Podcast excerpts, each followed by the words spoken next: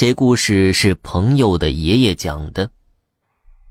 朋友的爷爷姓赵，人们都叫他老赵头。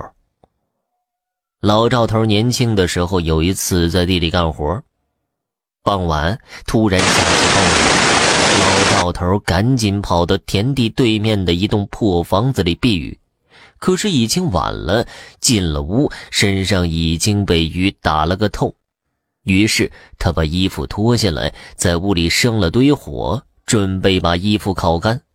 可是火刚一点起来，突然一股阴风刮过，将火给吹灭了。老赵头又点了一次，又被吹灭了。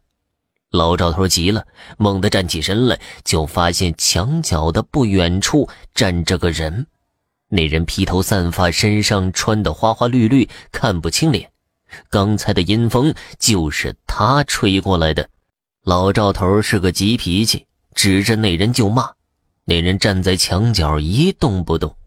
老赵头这一下就火上来了，抄起一块砖就朝那人冲过去。那人一看老赵头来者不善，飞似的跑出屋子。老赵头真急了眼，追着也跑了出去，也不知道跑了多久。